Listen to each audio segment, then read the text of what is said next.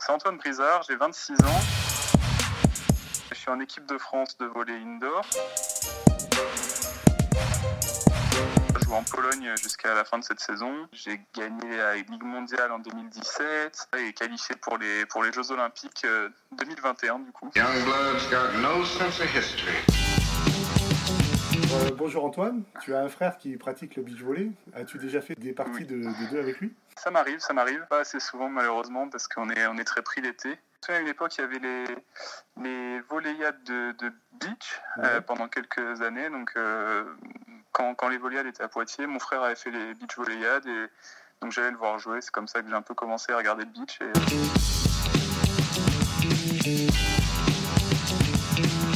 Tu es passeur offensif, capable de faire la différence sur des actions individuelles comme le service ou le contre.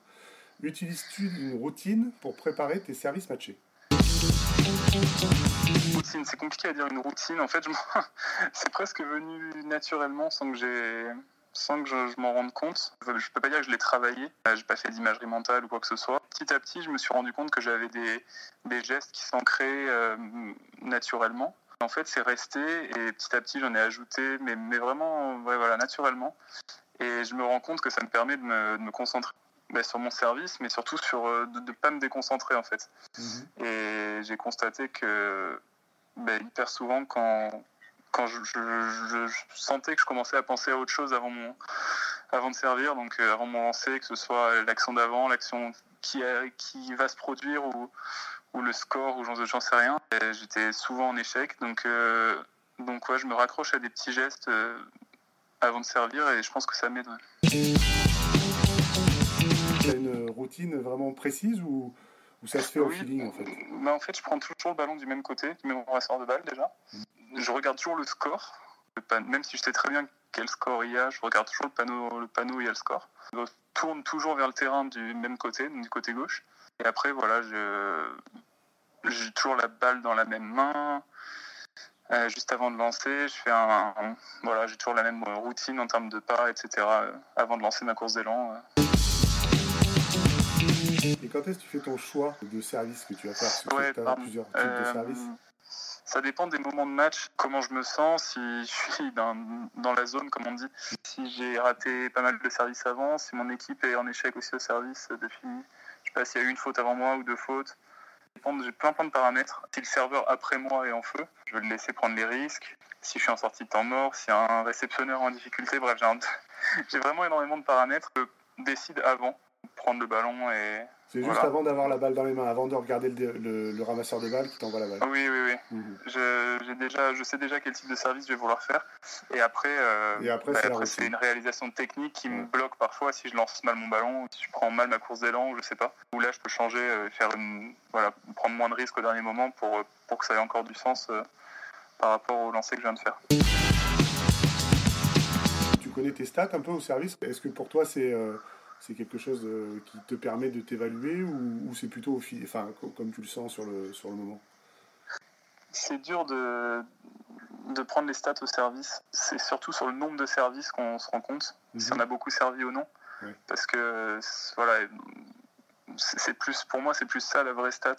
Avoir été capable de, de faire jouer euh, au moment où, où l'équipe était dans, le, dans un temps fort pour. euh, donc avoir fait le bon service pour, euh, pour, pour faire perdurer ce, ce temps fort, plus que les aces et, et, et les fautes.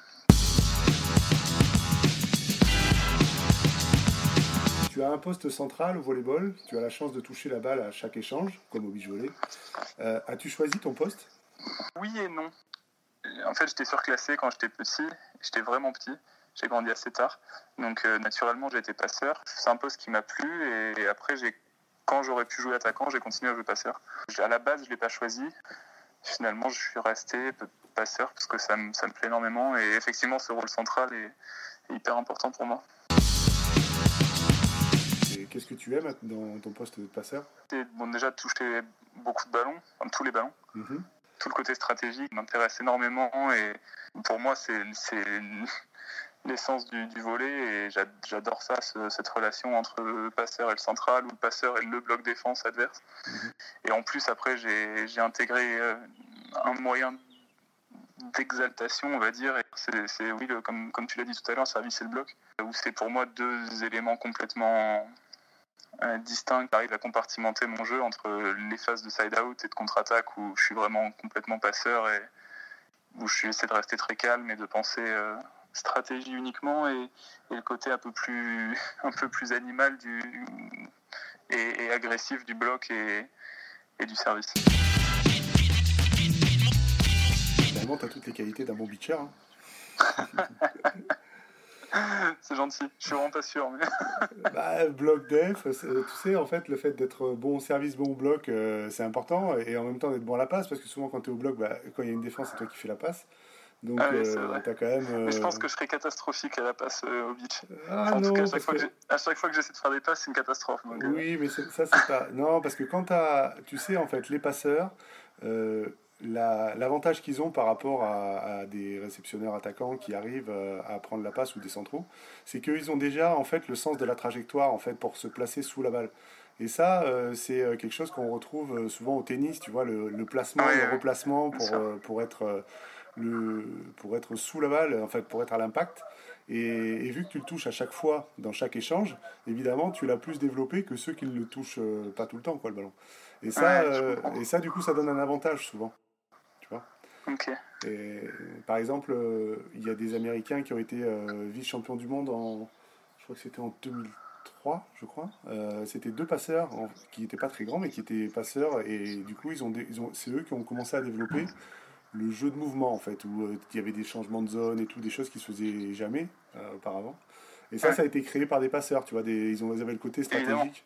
Et, et, ils ont fait euh, du coup bouger le bloc, c'était des grands bloqueurs, ils les ont fait bouger, et c'est ça qui a, ouvert la tendance du jeu de mouvement euh, dont on, on, voit à l'heure actuelle avec des accélérations, tout ça. D'accord. Euh, oui, non, ça m'étonne pas. Question suivante.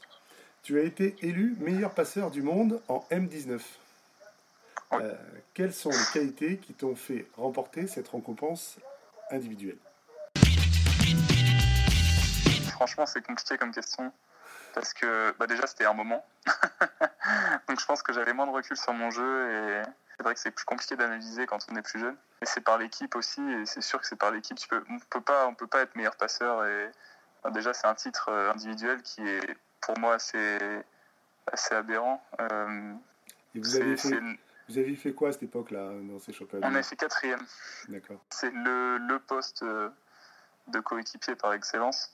Donc c'est quand même vraiment compliqué de désigner un meilleur passeur. Enfin, ça me semble, ça me semble vraiment très subjectif et je n'y ai pas accordé beaucoup, beaucoup d'importance. Et bon, voilà.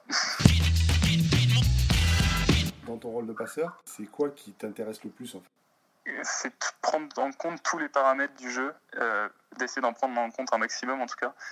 Et c'est, franchement, je pourrais en parler des heures parce que c'est la, partie la plus intéressante du volet. C'est quand on est passeur, on, a mille façons de gérer une équipe en fonction de, euh, bah, l'histoire d'une, soit d'une compétition, soit d'une saison, l'histoire d'un match, l'histoire même d'un point, euh, en fonction de, du, bloc adverse évidemment, mais de ses coéquipiers. Donc à savoir quel, quel euh, outil on va utiliser, soit en fonction d'un coéquipier qui est vraiment en feu et qu'on veut maintenir et dont on se sert, dont on abuse même à certains moments, mais aussi jouer là-dessus pour essayer de tromper le bloc et d'aller sur une autre option. Euh, voilà, donc c'est tout ce côté stratégique entre le, le, bloc défense euh, adverse et gérer sa propre équipe parce qu'il faut maintenir tout le monde sous pression sans surcharger un joueur, mais il y a des moments où on est obligé. Enfin bref, c'est tout un équilibre qui est à trouver dans, un match et même dans une saison parce que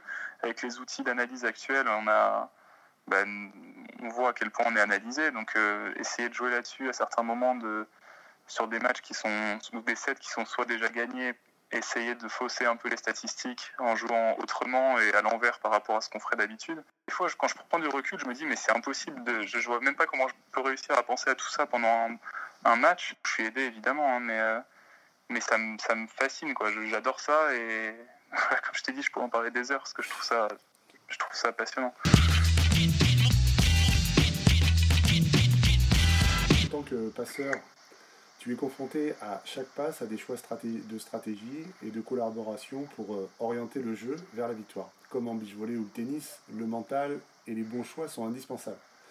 Quand prends-tu la décision de choisir l'attaquant à qui tu vas faire la passe? Je sais ce que je vais faire avant le point. en tout cas, je, m'imagine ce que je vais faire avant le point, en fonction de, bah, de la rotation d'avance sur la, la position d'avance que j'ai fait, en fonction de quel attaquant est en forme, quel bloqueur est en forme. L'équipe est au side-out. Dans la période où le, le joueur va servir adverse, toi, tu es déjà en train de réfléchir un peu à ta stratégie. Il y, a le, il y a le moment en fait où le gars il sert entre le, service et la réception. Et après, il y a encore un temps entre la réception et la passe. Et là, tu as, as, deux temps en fait. Et en fonction de ça, comment tu, tu exploites ce petit temps-là qu'il y a en fait? Parce que si, ça peut, tu peux changer de, de, décision finalement en fonction de ce qui se passe. J'ai un, une idée de ce que je vais faire, telle annonce. Et si la réception est parfaite, je vais jouer euh, ça. Je vais avoir un choix.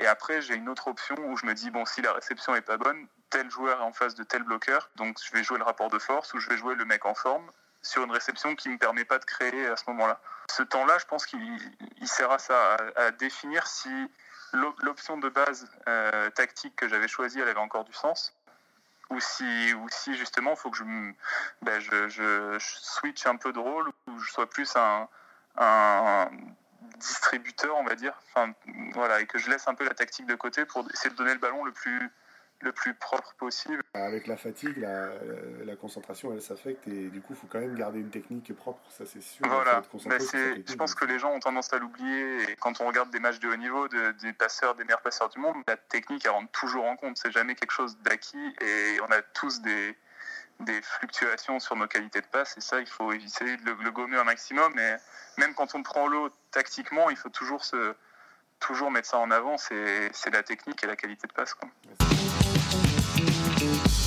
Quand prends-tu des informations sur tes adversaires? Avant le point. Bon, je vais faire attention à un truc qui est assez simple, c'est savoir si ça arrive rarement, mais si un passeur, par exemple, au bloc et qui switch, mhm. donc qui va bloquer euh, de l'autre côté, ça c'est facile à prendre en compte et je peux essayer de l'imaginer avant le point si on est en fin de set ou quoi.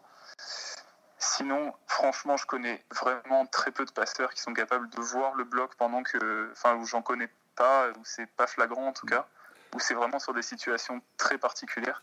Au beach, quand tu, quand tu attaques, tu peux donner un coup de regard, en fait, tu quittes la balle des yeux, ce qui n'existe pas vraiment dans le volet parce que ça va trop vite et quasiment impossible à faire si tu t'es pas entraîné à le faire. Mais par exemple, toi, quand tu fais une passe en suspension, euh, est-ce que euh, tu pourrais avoir par exemple un, coup d'œil sur euh, le central qui va, qui va sauter ou pas Est-ce que, est que ça va trop vite? C'est difficile de se placer sous le ballon. Donc déjà, c'est la grande priorité, c'est d'être le plus précis sur son déplacement. Vu les qualités de service, c'est très rare qu'on ne bouge pas du tout.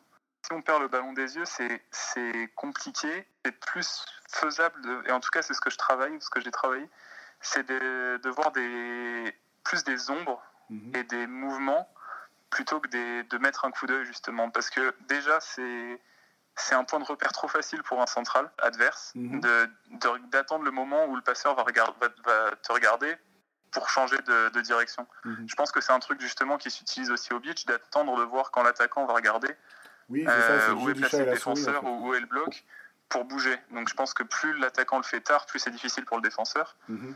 Mais si l'attaquant le fait très tôt, je pense que c'est assez facile pour le défenseur de, enfin facile c'est relatif, mais de, de, bouger à ce moment-là. Donc pour un bloc c'est un peu pareil.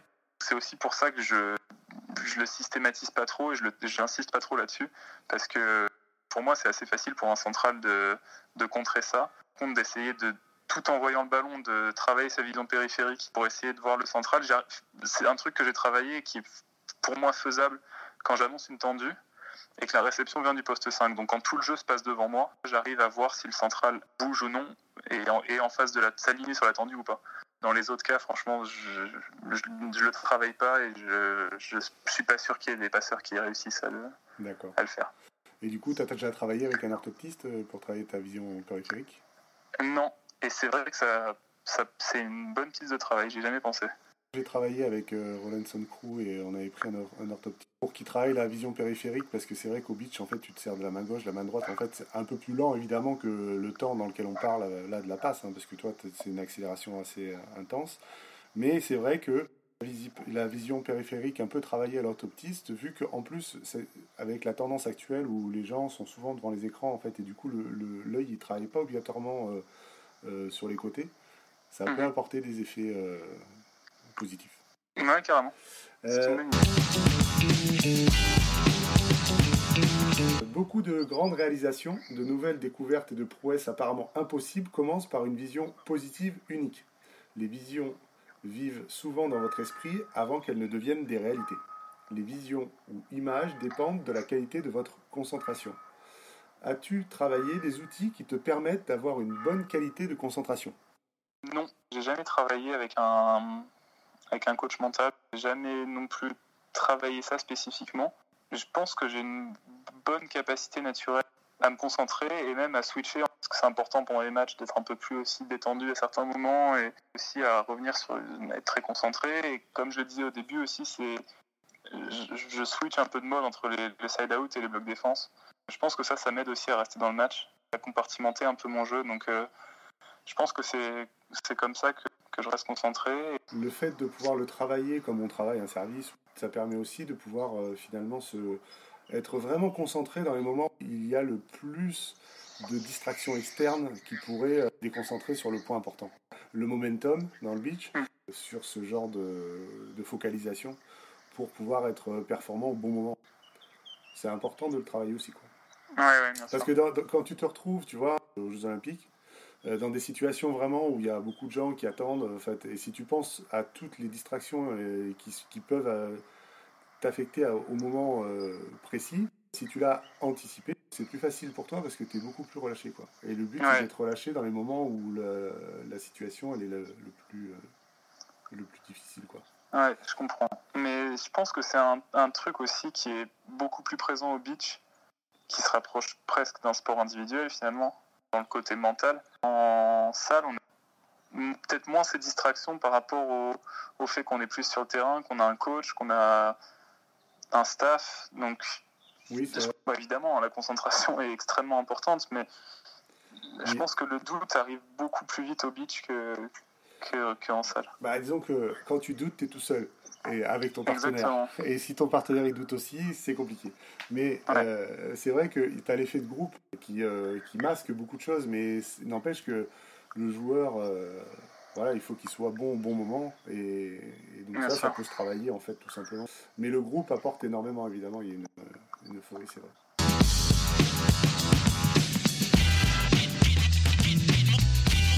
Pour améliorer leur performance future, des athlètes revisitent des moments positifs de leur performance pour ancrer un état de grâce. C'est euh, l'imagerie mentale que tu vas chercher dans ta mémoire. Et cela permet d'évaluer les parties de leur performance qui peuvent être améliorées afin de faire les ajustements nécessaires. Ils affinent souvent et améliorent leurs compétences en les exécutant mentalement. Ils pensent, voient, sentent, s'imaginent, s'améliorer et être compétents, confiants, réussir et contrôler ce qui ouvre la voie pour des performances de grande qualité.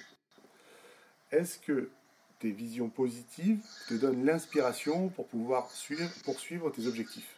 Oui, je pense complètement. Je pense que tous les sportifs l'ont déjà l'ont déjà vécu et même les non sportifs dans certains, certains domaines. Et quand on dit qu'on rentre dans la zone, qu'on est euh, l'état de flow, je crois que ça s'appelle, c'est un truc qui fascine un peu.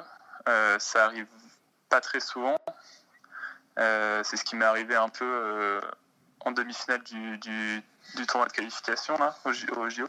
Ça m'était arrivé en 2018 au championnat du monde contre le Brésil et c'est c'est des états qu'on recherche et qu'on aimerait qu'on aimerait contrôler. Et je pense, enfin, je sais pas si c'est possible. Que des fois, avant euh, ces grandes euh, compétitions, tu t'es euh, imaginé dans ta chambre, dans des périodes, tu as cette vision positive que tu vas réussir des choses et tu te mets en situation. Tu vois, tu as des images où tu es en train de. Est-ce que, est que ça, tu l'as déjà fait? Est-ce que tu le fais avant la sieste, par exemple, tu vois, ou à des moments précis? Et comment tu le fais? Ouais, mais je ne saurais pas dire quand exactement. Je pense que ça arrive un peu un peu tout seul. C'est quand je me retrouve seul et voilà, quand je. Ça m'arrive, oui. Et par contre, bon, je stresse assez rarement, euh, ou en tout cas pas longtemps. et, euh, en euh, fait, j'ai toujours des visions positives. Je, je, me vois toujours en train de réussir. Je me vois toujours en train de mettre un bloc, de faire une bonne passe. Ça me vient naturellement, je ne l'ai pas travaillé. Et je pense que ça m'aide beaucoup. Ça m'aide beaucoup dans, avant les compétitions, avant les matchs. Je m'imagine pas échouer. Enfin, euh, je m'imagine je m'imagine, je peux m'imaginer perdre un match.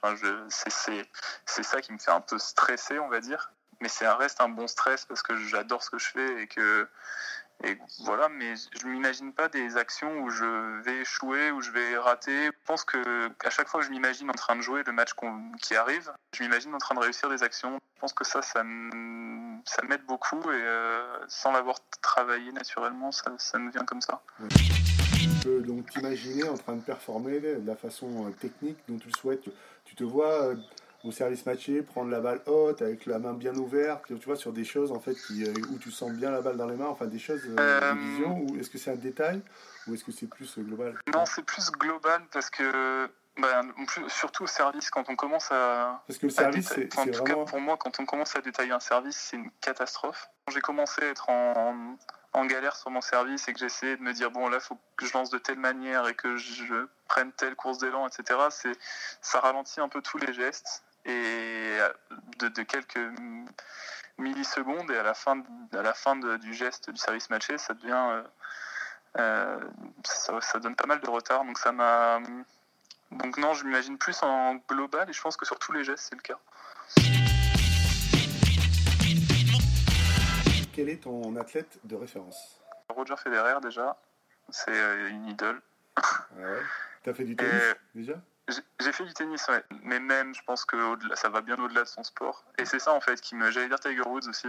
En fait, c'est ça qui me fascine. C'est des gens qui vont au-delà de leur sport, qui vont, qui, ont changé leur sport et qui, euh, qui représentent tellement plus je pense que ce qu'on vit, par exemple, sur le, sur le tennis en ce moment, avec ce qu'on a vécu, en tout cas ces dix dernières années, avec euh, Federer, Djokovic et Nadal, mais le premier c'était Federer. Donc euh, c'est pour ça que je le il est toujours là. Donc c'est pour ça que ça me c'est pour ça qu'il me fascine autant. Le fait qu'il gagne tout le temps qu'il vienne pour gagner. Et, et, quand on a fini euh, quand on a achevé quelque chose le c'est très dur de s'y remettre. Et eux ils y vont toutes les semaines mais il me fascine. Et, euh, et Tiger Woods aussi, par, euh, même s'il a eu quelques frasques dans sa vie, mais quand on parle que du sportif, c'est ce qu'il a fait quand il était jeune, déjà, c'était fou euh, de révolutionner son sport comme ça. Et, le comeback qu'il a fait, là, c'est les 3-4 dernières années, c'est incroyable aussi. Aurais-tu envie de participer à un World Tour de beach volley FIVB dans l'avenir? Complètement. Franchement, j'adorerais et j'ai vraiment pas la prétention de croire que, que je pourrais le faire. vu, le, voilà, vu, le, vu le niveau de, des tournois sur le World Tour, c'est incroyable. C'est vraiment un sport, euh, enfin j'ai beaucoup beaucoup de respect pour ce sport et, et c'est un sport complètement, complètement euh, à part par rapport au volet en salle. J'adorerais, mais je pense vraiment pas, je pense vraiment pas pouvoir. et en plus, on n'a pas le temps l'été, donc euh, j'aurais pas le temps de m'entraîner.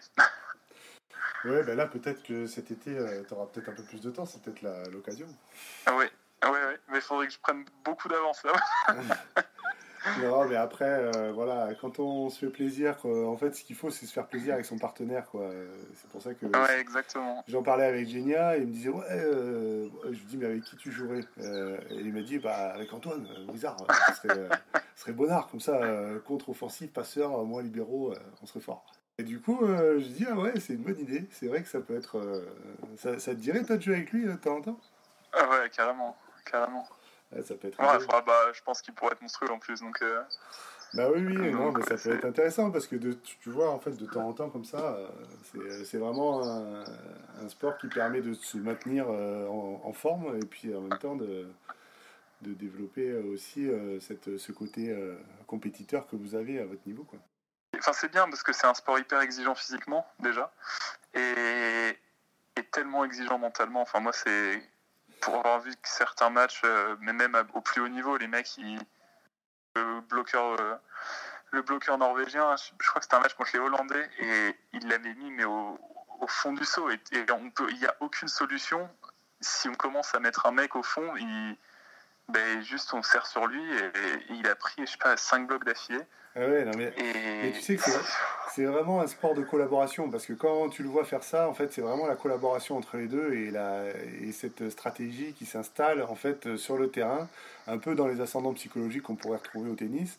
Et, Ouais. et du coup, quand les deux ils sont en phase, et c'est vrai que Moll, ce room là dont tu parles, c'est euh, magnifique. c'est incroyable euh, aussi le défenseur, ce qu'il fait derrière, et le contreur, euh, bon, il est monstrueux parce que on voit souvent la finition, mais c'est la globalité qui fait euh, l'équipe euh, magique, quoi. Et c'est ça. Ouais. euh, la j'avais vu une interview où ils se laissaient beaucoup de liberté l'un l'autre. Et, Oui, et, et et c'est- fort d'être en osmose comme ça. et- qui joue, ils sont arrivés à un stade où c'est les mouvements du contreur qui va et c'est le, le défenseur qui s'adapte à ces mouvements en fait. Et en fonction euh, Ouais. vu qu'ils se connaissent euh, il va se montrer à un endroit l'autre il va plonger il va lui mettre un bloc. Après le- le- le- l'attaquant il sait plus du tout où il en est et du coup ça fait des Ouais. séries de points. Et souvent en fait eux ils attendent la deuxième partie du set pour vraiment euh, commencer à mettre en place des choses en fait qui font.